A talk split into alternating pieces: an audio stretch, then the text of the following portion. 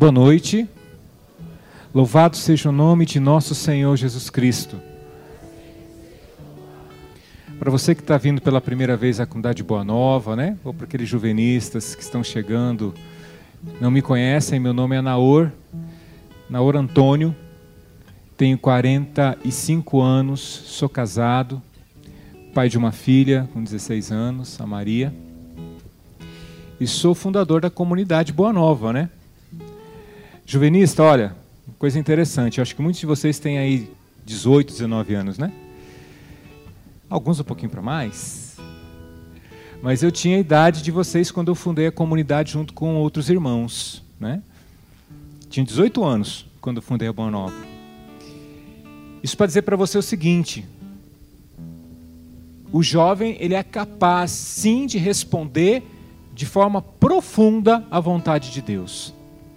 Na minha época, quando eu era jovem, é, quando participava de um, de um movimento, alguns líderes desse movimento tinham um jargão, um ditado que eles usavam que eu detestava. Porque quando a gente fazia retiros, encontro com jovens, eles chegavam e falavam assim nos bastidores: o jovem é fogo de palha. Ou seja, queima, né? faz aquele fogo naquele momento, depois aquilo se extingue acaba. Mas eu e, vários dos irmãos que estão aqui somos prova que o jovem não é fogo de palha. No meio de vocês também tem outros que já estão com mais ou menos na nossa idade, que são prova de que o jovem não é fogo de palha. Quando um jovem se decide para valer por Deus, quando ele se decide pelos planos de Deus, e esse é o tema da nossa pregação hoje, decidir pelos planos de Deus, pela vontade de Deus na minha vida. Quando a gente decide por isso, quando o jovem decide, ele decide para valer. Ainda que venham tempestades, ainda que venham problemas, ainda que venham dificuldades. E se eu fosse abrir o microfone aqui para os meus irmãos que estão mais tempo comigo, falar das dificuldades e dos problemas que eles passaram durante os anos das suas vidas, vocês vão ver que não é fácil, né? Mas que vale a pena. Por isso nós estamos aqui até hoje. Eu tive a graça de me encontrar com Jesus com 16 anos. Dois anos antes de fundar, aliás, com 15, três anos antes de fundar a Boa Nova. Isso fazem 30 anos né, que eu conheço Jesus. 30 anos que eu me decidi pelo Senhor. Agora, se decidir por Deus não é fácil, às vezes parece uma coisa simples, né? É uma coisa tão simples decidir por Deus, mas não é tão simples quando a gente, quanto a, a, a gente pensa e como parece. Eu queria começar essa noite com um texto no livro do Gênesis. Quem trouxe a Bíblia, por gentileza, Gênesis, no capítulo 19. E nós vamos começar com esse texto, para a gente poder entender que viver os planos de Deus para a nossa vida realmente não é fácil, vale a pena. Deus intervém para que a gente possa viver os planos dele na nossa vida. Gênesis 19, versículo 24 a 26. Para mim poder ler esse texto com vocês, eu só quero pedir a você, jovem, olha para mim só um pouquinho. O maior investimento que você pode fazer na tua vida é isso daqui. Nunca, jamais deixe de ter a palavra de Deus perto de você. Eu sou um homem apaixonado pela palavra de Deus, desde quando tive a oportunidade de conhecer Jesus na minha vida. Eu lembro que meu pai, depois de um tempo, é, que, quando eu era criança, né, a gente só tinha aquela Bíblia grande dentro de casa, aquela ilustrada, né, aquela coisa linda e maravilhosa. Mas em casa a gente não lia a Bíblia. E meu pai teve uma experiência com Deus muito profunda e ele começou a ler a Bíblia e ele começou a levar a Bíblia para casa. E naquela época eu achava assim, olhava quem, quem carregava a Bíblia, achava que era protestante, né? Naquela época a gente chamava de crente. Eu falava, nossa, meu pai está virando crente. De católico, daqui a um tempo meu pai vai virar crente. Tanto lê a Bíblia. E eu tinha, gente, uma vergonha porque ele deixava a Bíblia bem na sala, assim. E quando eu levava os meus amigos, eu tinha uma vergonha da Bíblia, gente. E eu, eu, quando convidava alguém, eu disfarçadamente pegava a Bíblia. Senhor, me perdoa. Eu pegava a Bíblia e escondia a Bíblia para os meus amigos não verem. Uma vez meu pai colocou um cartaz na frente, na porta de casa. era uma época de Natal, ele colocou um cartaz assim com o rosto de Jesus. Eu falei, gente, que vergonha. Eu fui lá e arranquei o cartaz, gente. E meu pai falou: o que aconteceu? Eu falei: bateu um vento aqui e levou. Né? Foi desse jeito. Gente, só para dizer para você como que eu era tão ignorante, eu não sabia da riqueza que era isso. De quem é isso aqui? Porque isso aqui é uma pessoa. É Jesus na nossa vida. Então digo para você, compre, adquira, né? Eu tive a graça depois de muitos anos de, de com meu pai eu reverter a situação. Meu pai já está com 80 anos, mas até hoje você chega lá, lá, lá na casa dele, 6 horas da manhã, você vê uma carequinha assim pela janela. A janela fica bem, bem próxima assim do muro. Você vê uma carequinha. Meu pai está lendo a Bíblia. Todos os dias de manhã, a primeira coisa que meu pai faz é levantar, fazer o café. Ele toma uma xicrinha de café preto, depois ele senta na sala e vai ler a Bíblia. E aí a Bíblia dele era uma Bíblia com letras pequenas, né? Já tem bastante dificuldade de ler. Eu dei uma de presente para ele uma dessa grandona que ele ficou tão feliz, tão faceiro, está com a Bíblia é, é, nova dele lá. Então eu quero dizer para você adquira, porque aqui está o nosso norte, a nossa direção, né? a palavra de Deus. E para a gente poder ler esse texto, eu quero contextualizar esse texto para você. O texto é grande, então não vou ler inteiro, vou contextualizar para você. Nós estamos no livro do Gênesis, no início da história de um homem chamado Abraão.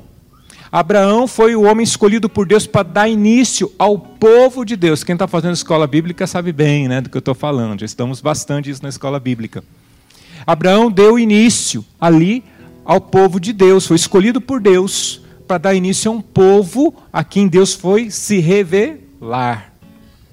E Abraão, quando ele foi escolhido por Deus, ele foi levado por uma terra, onde Deus falou: você vai para essa terra aqui que eu escolher. Você vai deixar a terra dos teus pais e vai para a terra em que eu te mandar. E Abraão foi, gente. Abraão, quando chegou lá, ele levou, ele acha que era um cara meio comunitário como eu, a Lucimara que fala, né? Você não consegue ficar sozinho. Onde eu vou, tem que levar gente junto comigo. Por isso, os fundadores de uma comunidade. E Abraão falou assim: Eu não posso ir só. Ele levou junto com ele quem? Um sobrinho, que ele gostava muito, Ló e levou Ló junto com ele. Chegou lá, na terra prometida, eles começaram a plantar, criar, criar ovelhas, e de repente começou a ter uns problemas dos pastores de, de Ló com os pastores de Abraão. E Abraão disse assim: Olha, está na hora da gente se separar. Vai para outro canto, senão vai começar a dar treta aqui, né? Entre os nossos pastores, e o nosso gado vai começar a misturar. Então, cada um para o seu canto. E foi o que aconteceu. Ele, o Ló, foi procurar um lugar para se estabelecer. E ele foi procurar um lugar, gente. Eu fico pensando, será que não tinha um lugarzinho melhor para você ficar, né, Ló? Ele foi procurar justamente uma cidade chamada Sodoma. Sodoma era uma cidade extremamente pecaminosa. Era a Las Vegas do tempo de Abraão.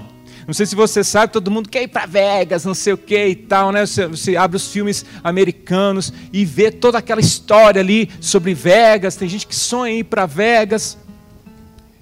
Na hora que você vai ver, um dos codinomes para a cidade de Las Vegas é a cidade do pecado, né? Se não me engano, em inglês, Sin City, cidade do pecado, porque inclusive tem até um refrão assim que o pessoal fala assim: o que se faz em Vegas fica em Vegas porque as pessoas vão para lá realmente para jogar, beber, se prostituir, fazer tudo o que, né, aos olhos humanos é, é degradável. Então a prostituição é muito grande lá, a jogatina é muito grande lá. Muitas pessoas perdem as suas casas, as suas famílias lá em Vegas. E tem gente que, né, Estou fazendo um julgamento pessoal, tá, gente? Daquilo que eu conheço, daquilo que eu li e sei de pessoas que moram lá e que me disseram isso também. Bom, mas enfim, Comparo assim. Comparo como Las Vegas da época, a cidade de Sodoma. Ali havia uma perversão sexual muito, muito, muito, muito grande na cidade de Sodoma. Mas ali o tal do Ló encontrou um local para ele poder criar suas ovelhas. Ele encontrou um local bom, né, independente do povo, ali era um local bom para ele poder criar o seu rebanho. Mas mesmo no meio daquela sociedade depravada, daquela situação terrível que a cidade vivia, Ló permanecia permanecia na presença de Deus. E certa vez, conta a história do livro do Gênesis, que o Senhor apareceu para Abraão em forma de três anjos, né? E na teologia a gente estuda isso e vê uma das formas com que a gente estuda isso é como se a Trindade estivesse aparecendo ali para Abraão, na forma de três anjos. E depois que faz várias revelações para Abraão, a Trindade, Deus fala o seguinte: nós estamos indo agora para Sodoma para poder destruir a cidade, porque a cidade está em pecado. E aí o Abraão se desespera, porque o, o sobrinho dele está lá com a família inteira. E ele começa uma, com uma conversa, né? Senhor, olha, perdoa aquele povo, perdoa aquela cidade. Se tiver dez justos lá, será que sem justos, será que o Senhor perdoa? Não, eu perdoo, eu vou ter pena. Mas se tiver 50 e vai diminuindo, se tiver 30, se tiver 20, se tiver 10. É uma conversa muito interessante, depois você pode ler no texto. Mas o fato é que esses, desses anjos, interessante porque no texto eram três, mas na hora que chegam em Sodoma, apenas dois entram dentro da cidade e eles vão até Ló. Ló encontra com eles na porta da cidade e Ló recolhe eles para dentro da sua casa. Presta atenção, Deus quer falar com você. Olha os detalhes da palavra. Colhe os dois anjos para dentro da casa dele, porque a cidade estava tão pervertida Sabe o que, que o povo da cidade queria fazer com os dois anjos? Queriam estuprar os anjos. Queriam ter relações sexuais com os anjos de Deus que estavam ali. E Ló acolhe na sua casa. Ou seja, o sagrado, irmão, presta atenção. O sagrado não consegue e não pode ter comunhão com o profano. A partir do momento que eu conheço a Jesus, que eu conheço a Deus na minha vida, a minha vida, o meu coração é esse local onde eu recolho a graça de Deus, recolho a vontade de Deus para a minha vida, para dentro da minha casa, e eu preciso deixar para o lado de fora aquilo que não é de Deus, aquilo que é profano. E Ló fez isso, recolheu para dentro da casa dele, era uma graça. Imagina, imagina, juvenista, você ser, você ser visitado por um anjo. Imagina, filho, um anjo bater na porta da tua casa. A graça que é você acolher um anjo para dentro da tua casa. É uma grande graça, né? E Ló não, não perdeu tempo, trouxe aqueles dois anjos para dentro da casa dele. A graça estava ali porque os anjos foram para destruir sim a cidade, mas acima de tudo foram para salvar a família de Ló. Foram para salvar Ló e a sua família. E aí acontece umas uma situações muito estranhas. É interessante você ler o texto. Os homens as pessoas da cidade vão na, na, na casa de, de Ló, sabendo que os anjos estão lá e querem arrombar a casa para poder entrar e tirar os homens e, e, e, fazer a maldade com eles. E Ló vai e fala para o povo: não, não façam isso. Esses homens são, são homens de Deus, são homens sagrados. E é assim, gente, que a sociedade faz com Deus até hoje, né? Deus está batendo a porta das nossas casas, está nas nossas cidades e as pessoas não conseguem reconhecer e ao contrário. Ao contrário. A gente vê até de forma física. Um tempo atrás aqui na nossa cidade, houve um, um, um processo de profanação de sacrários na nossa cidade. As pessoas entrando dentro da igreja e pegando as hóstias e jogando no chão. Gente, sabe o que é isso? As pessoas perderam o respeito para com Deus totalmente, perderam totalmente o respeito para com Deus. Já desde aquela época, né? E o que acontece? O Ló recolhe esses anjos.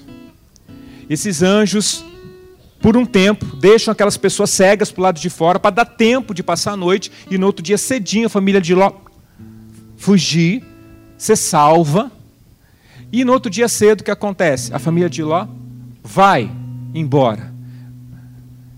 Vai em direção, os anjos falam assim: vão, vão em direção aos montes e não olhem para trás. Não olhem para trás. Vão e não olhem para trás. E o que aconteceu? Aí eu leio com você o texto. Versículo 24.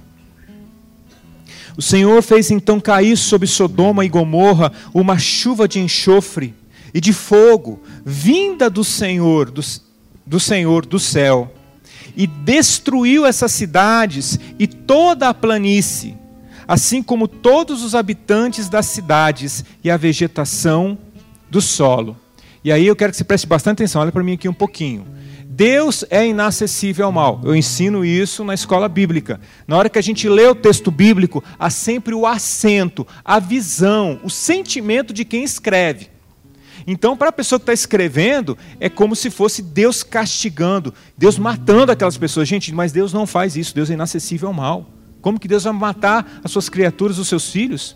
O que aconteceu de verdade foi que Deus mandou aqueles anjos para poder salvar a família de Ló, e se aquele povo se convertesse, também aquele povo que poderia ser salvo mediante a mensagem dos anjos e saíssem da cidade. Mas aquelas pessoas não quiseram escutar a Deus. Então aí, claro, né, o autor sagrado, cheio de ira, de raiva, né, coloca realmente aquela, aquela fúria né, na hora de falar. É a mesma coisa quando quem tem time de futebol sabe o que eu estou falando. De repente vai lá um, um time qualquer, mete 1 a 0 no Flamengo. Aí fala assim: nossa, o Flamengo levou uma lavada. Mentira! Foi um golzinho só. Né? É o assento de quem né, não gosta do meu time. Mas é assim mesmo. Acontece. Então, o autor sagrado ele, ele acentua isso, mas eu quero que você entenda bem, tá? Deus é inacessível ao mal, então Deus não quer a morte de ninguém, gente. Deus queria salvar aquelas pessoas. Por isso ele enviou aqueles anjos. E o que acontece? Ló sai com a sua família. Porém, olha o que acontece, olha que coisa estranha versículo 25: E destruiu essas cidades, e toda a planície, assim como todos os habitantes das cidades e a vegetação do solo. Versículo 26: A mulher de Ló, tendo olhado para trás, transformou-se numa estátua de sal. Uma coisa muito, muito, muito estranha. A mulher virou-se para trás e transformou-se numa estátua de sal. Essa passagem, ela é tão enigmática, tão profunda, mas nos traz um ensinamento tão grande, gente, que o próprio Jesus, lá no Novo Testamento, vai falar sobre ela. E eu quero que vocês peguem comigo. Vamos lá agora no Novo Testamento, no, no Evangelho de São Lucas. Você vai ver como que Jesus cita essa passagem. Lucas capítulo 17. Lucas 17, versículo 28 em diante. Lucas 17, 28 em diante. Jesus, Jesus está falando sobre a vinda do reino de Deus. Os fariseus tinham perguntado para ele um dia, né, quando viria o reino de Deus? Quando viria o reino de Deus? E aí Jesus responde de várias formas para eles a respeito de como esse reino de Deus vai acontecer na nossa vida. E aí, entre outras coisas, Jesus fala aí no capítulo 17, versículo 28. Acompanha comigo. Também do mesmo modo, ele está falando do reino de Deus. Como aconteceu nos dias de Ló. Os homens festejavam, compravam, vendiam, plantavam e edificavam. No dia em que Ló saiu de Sodoma, choveu fogo e enxofre do céu, que exterminou todos eles. Assim será no dia em que se manifestar o Filho do Homem. Naquele dia, quem estiver no terraço e tiver os seus bens em casa, não desça para os tirar. Da mesma forma, quem estiver no campo, não torne atrás. Vou, vou, vou, repetir: quem estiver no campo, não torne atrás. Lembrai-vos da mulher de Ló Todo que procurar salvar a sua vida irá perdê-la, mas todo que a perder irá encontrá-la. Palavra da salvação. Entende como é profunda essa história do Antigo Testamento, a ponto de Jesus citar essa história? Mas, Naor, o que, que tem a ver a mulher de Ló com estátua de sal? Por que, que Jesus fez essa comparação? E eu vou dizer para você, presta atenção.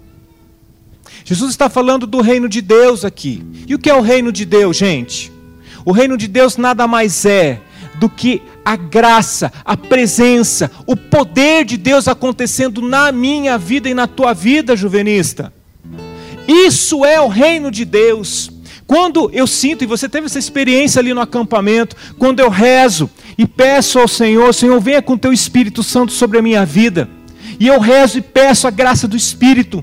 E o Espírito vem sobre a minha vida por graça de Deus, que nós não somos dignos. Quem de nós aqui pode dizer assim: Eu sou digno do Espírito Santo? Gente, é o Espírito Santo, a terceira pessoa da Santíssima Trindade, gente.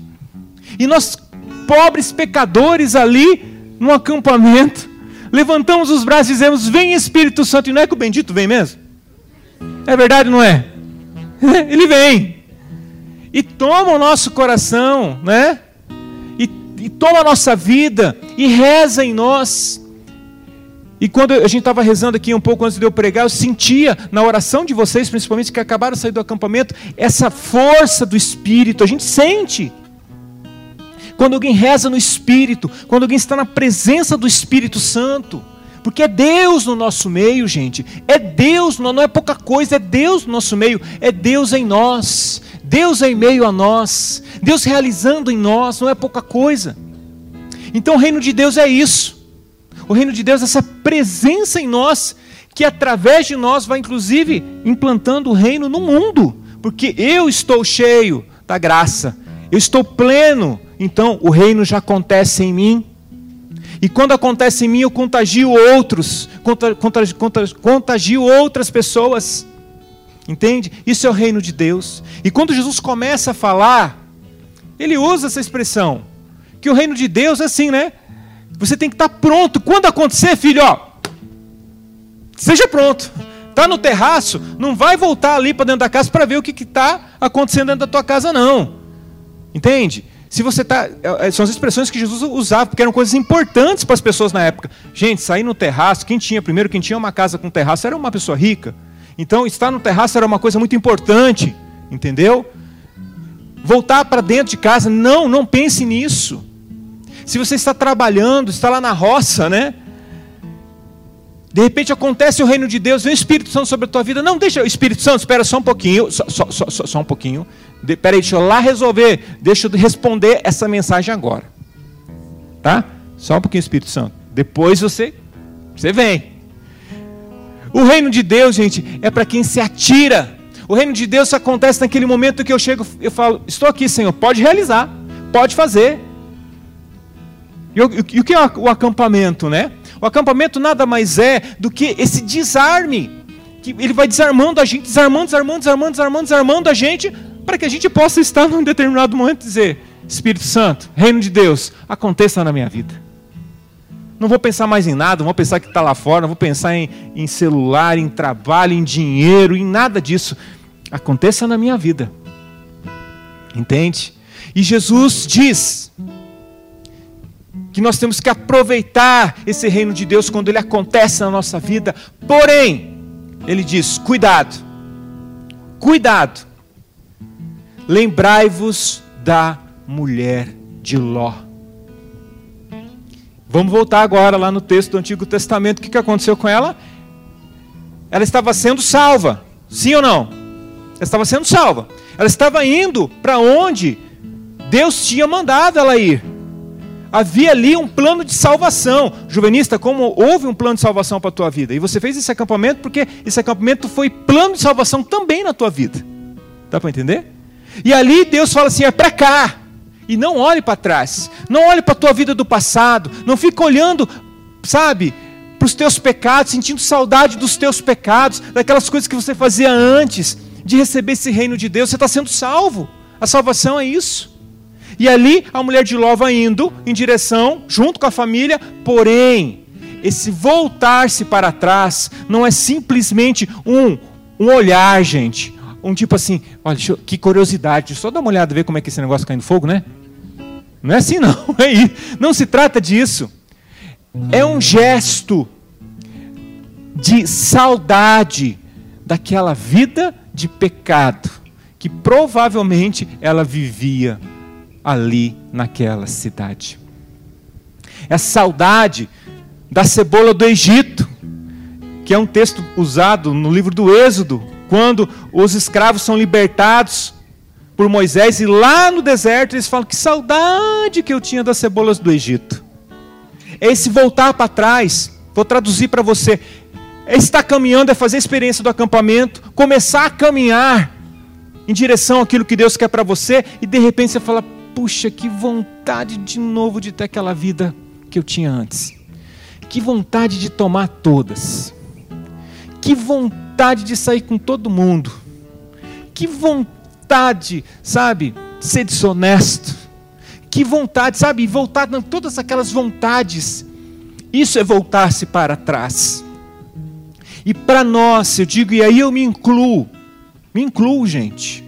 Para nós que tivemos essa graça de do reino de Deus ter acontecido na nossa vida, e na minha vida aconteceu com 16 anos. Eu tive a graça do reino de Deus acontecer na minha vida com 16 anos.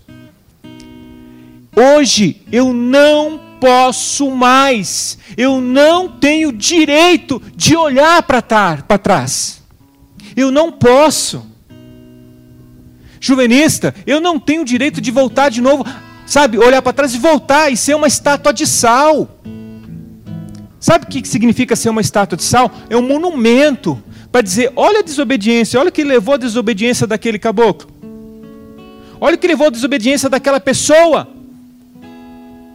E ser, e ser para você, você imagina? Você imagina o Naor sendo uma estátua de sal na tua vida?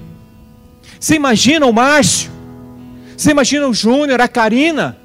Voltando de novo para a vida do passado? Vocês imaginam que é isso? Você imagina o Papa Francisco? Você, todos nós temos um passado, né, gente? Você imagina voltando para trás e, sabe, e ser uma estátua de sal? Ser uma estátua de sal significa ser um contra-testemunho. É dizer não ao plano de Deus. Eu falo assim: eu não quero o plano de Deus, eu quero de novo aquilo que eu vivia na gostosura do meu pecado e eu volto a algo interessante. Quando eu volto o meu olhar de novo para trás, eu volto ao pecado original do demônio. Eu volto à auto-adoração. Porque o pecado, gente, traduzindo em outras palavras, nada mais é do que uma auto-idolatria. O pecado é isso, foi isso que o demônio fez. Ele deixou de fazer a vontade de Deus, falou assim: a vontade agora é minha. Eu faço a minha vontade, eu faço o que eu quero, eu, eu, eu, eu, eu, eu, eu. Nós não podemos, gente. Nós não temos. Nós não podemos, nós não temos essa oportunidade, posso dizer assim, de olhar para trás mais e virar uma estátua de sal. Eu não tenho mais esse direito. Eu digo para mim, na hora Antônio, com 45 anos, eu não tenho mais direito de olhar para trás. Eu só posso olhar para frente, para onde o Senhor tem indicado para mim.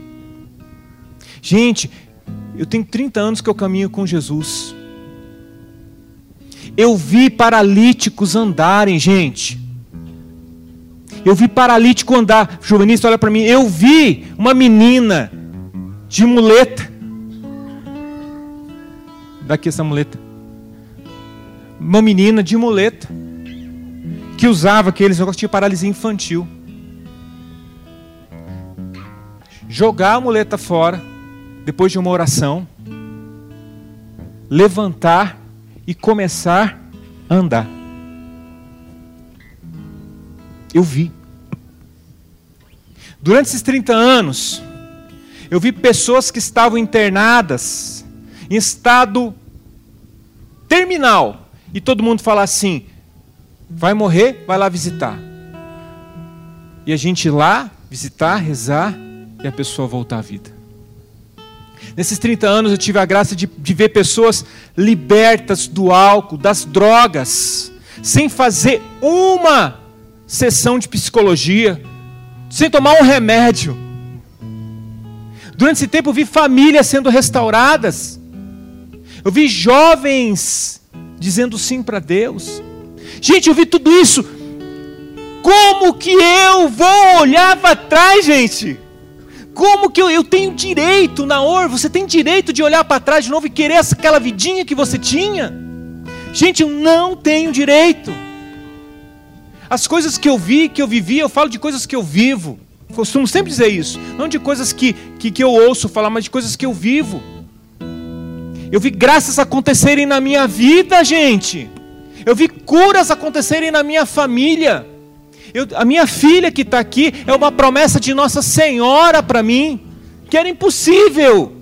Como que eu vou dar as costas para Nossa Senhora também? E olhar para trás, juvenista, o que eu estou levando você a refletir, e, to, e vocês que vieram nessa noite aqui, nós que conhecemos a Jesus, nós que temos uma experiência com Ele, que temos uma experiência com o Espírito Santo, com a graça de Deus, nós não temos esse direito, gente. Deus nos chama a algo maior. Deus nos chama a uma salvação pessoal, sim. Porque a salvação é individual, viu? Começa assim, a salvação é individual. Mas também nós somos chamados a levar essa salvação ao coração de outras pessoas. Entende? Eu não sou chamado a ser uma estátua de sal. Eu sou chamado a ser um testemunho verdadeiro de nosso Senhor Jesus Cristo. Uma das coisas que eu sempre rezo aqui na comunidade, eu sempre falo, falo para os irmãos que são do Ministério de Música, falo para os meus irmãos que pregam comigo, que pregam aqui, que pregam nos acampamentos, que são missionários, que saem para pregar fora da comunidade, é que a Boa Nova nunca seja uma comunidade de celebridades. Porque assim, né? Às vezes, o que, que infelizmente acontece na nossa igreja, eu tenho que advertir você, principalmente você jovem. A gente admira uma pessoa porque ela prega bem. A gente admira uma pessoa porque canta bem, porque toca bem, porque tem um ministério bonito, legal, entendeu? Mas eu não quero ser como ela. Eu não quero ser como ele. Porque, no fundo, quando conheço, conheço e olho a vida dele e dela, eu vejo apenas que ele é um uma celebridade, uma fachada, algo que só me encanta, que me faz chorar, que me faz me, me, me emocionar, mas que não me leva a quem realmente tem que levar. E nesses anos que nós estamos na comunidade, eu sempre falo isso. Por isso que eu faço questão, os, os nossos músicos, as pessoas que tocam com a gente, são líderes de célula, fazem qualquer outro trabalho dentro da comunidade, como qualquer um, não é isso? Atendem as pessoas, porque nós não somos celebridade. Nós temos que ser testemunhas de Jesus, profetas. E quando as pessoas olham para nós, e que bom, né? Que quando você olha para o Naor e fala assim: puxa, quando Naor prega, quando o Naor fala, quando o Naor reza, eu posso sentir Jesus, Jesus na minha vida. E posso encontrar Jesus na minha vida. E eu, graças a Deus, durante todos esses anos, quando as pessoas vêm me abraçar, vêm, vêm falar alguma coisa para mim, ou mandam um WhatsApp, alguma coisa, sempre é falando de Jesus e nunca falando de mim. Por que, que eu estou dizendo isso para você? Porque você é juvenista e você que está aqui nessa noite, nós não somos chamados a ser estátua de sal. Celebridade vira com o tempo uma estátua de sal. Nós somos chamados a sermos profetas, testemunhas que vivem, que vivem, que vivem a palavra de Deus na sua vida e que testemunham de verdade para poder fazer a vontade de Deus na sua vida. E eu termino para a gente poder rezar com uma palavra que está em Filipenses 3, 13, 14. Filipenses 3, 13 e 14. São Paulo era um homem brilhante, que sempre buscou Deus e a vontade de Deus na sua vida depois que ele conheceu Jesus. E ele, entre muitas palavras lindas que ele, que ele nos traz nas suas cartas, essa palavra ela é maravilhosa. Filipenses 3. Vamos, aliás, a partir do versículo 7. Eu queria, juvenista, terminar com essa palavra. Eu queria que você prestasse atenção em cada palavra de São Paulo. Vamos imaginar que São Paulo fez um acampamento e voltou todo animado a escrever essas palavras depois do acampamento. Diz aí, a partir do versículo 7. Mas tudo isso, que para mim eram vantagens, ele tinha se gabado de outras coisas antes. Considerei perda por Cristo.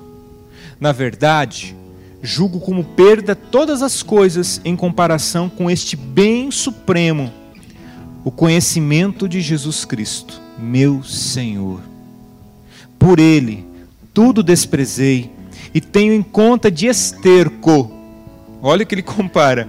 Tenho conta de esterco a fim de ganhar Cristo e estar com Ele. Não com minha justiça, que vem da lei, mas com a justiça que se obtém pela fé em Cristo. A justiça que vem de Deus pela fé. Anseio pelo conhecimento de Cristo e do poder de Sua ressurreição, pela participação em seus sofrimentos, tornando-me semelhante a Ele na morte com a esperança de conseguir a ressurreição dentre os mortos. E agora a parte mais linda. Não pretendo dizer que já alcancei esta meta e que cheguei à perfeição. Quem de nós pode dizer isso, né? Não, mas eu me empenho em conquistá-la. Eu me empenho em conquistá-la.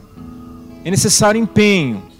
Uma vez que também eu fui conquistado por Jesus Cristo consciente de não tê-la ainda conquistado, só procuro isto, prescindindo do passado, ou seja, deixando as coisas do passado para trás e atirando-me ao que me resta para frente. Persigo o alvo rumo ao prêmio celeste, ao qual Deus nos chama em Jesus Cristo. Persigo o alvo ao qual Deus nos chama em Jesus Cristo. Terminando no versículo 16, repete comigo, todos juntos. Contudo, contudo, seja qual for o grau a que chegamos, o que importa é prosseguir decididamente. É prosseguir decididamente. E nós vamos ter a oportunidade de falar isso para Ele nessa noite. Vamos receber Jesus no nosso meio. Podemos ficar em pé. E nós vamos cantar isso, dizendo: Eu vou deixar-me guiar e me abandonar no teu querer.